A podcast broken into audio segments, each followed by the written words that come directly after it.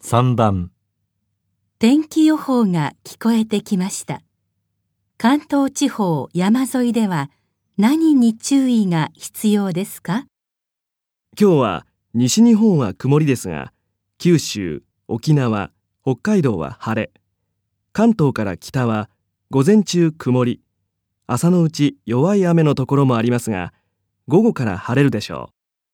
関東地方、午後は山沿いを中心に雷を伴った激しい雨が降るところがあります。また、海にお出かけの方は波がやや高くなりますのでご注意ください。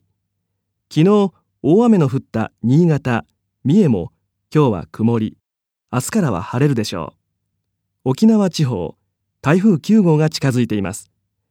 海沿いでは夜には波や風が強くなるでしょう。関東地方山沿いでは何に注意が必要ですか？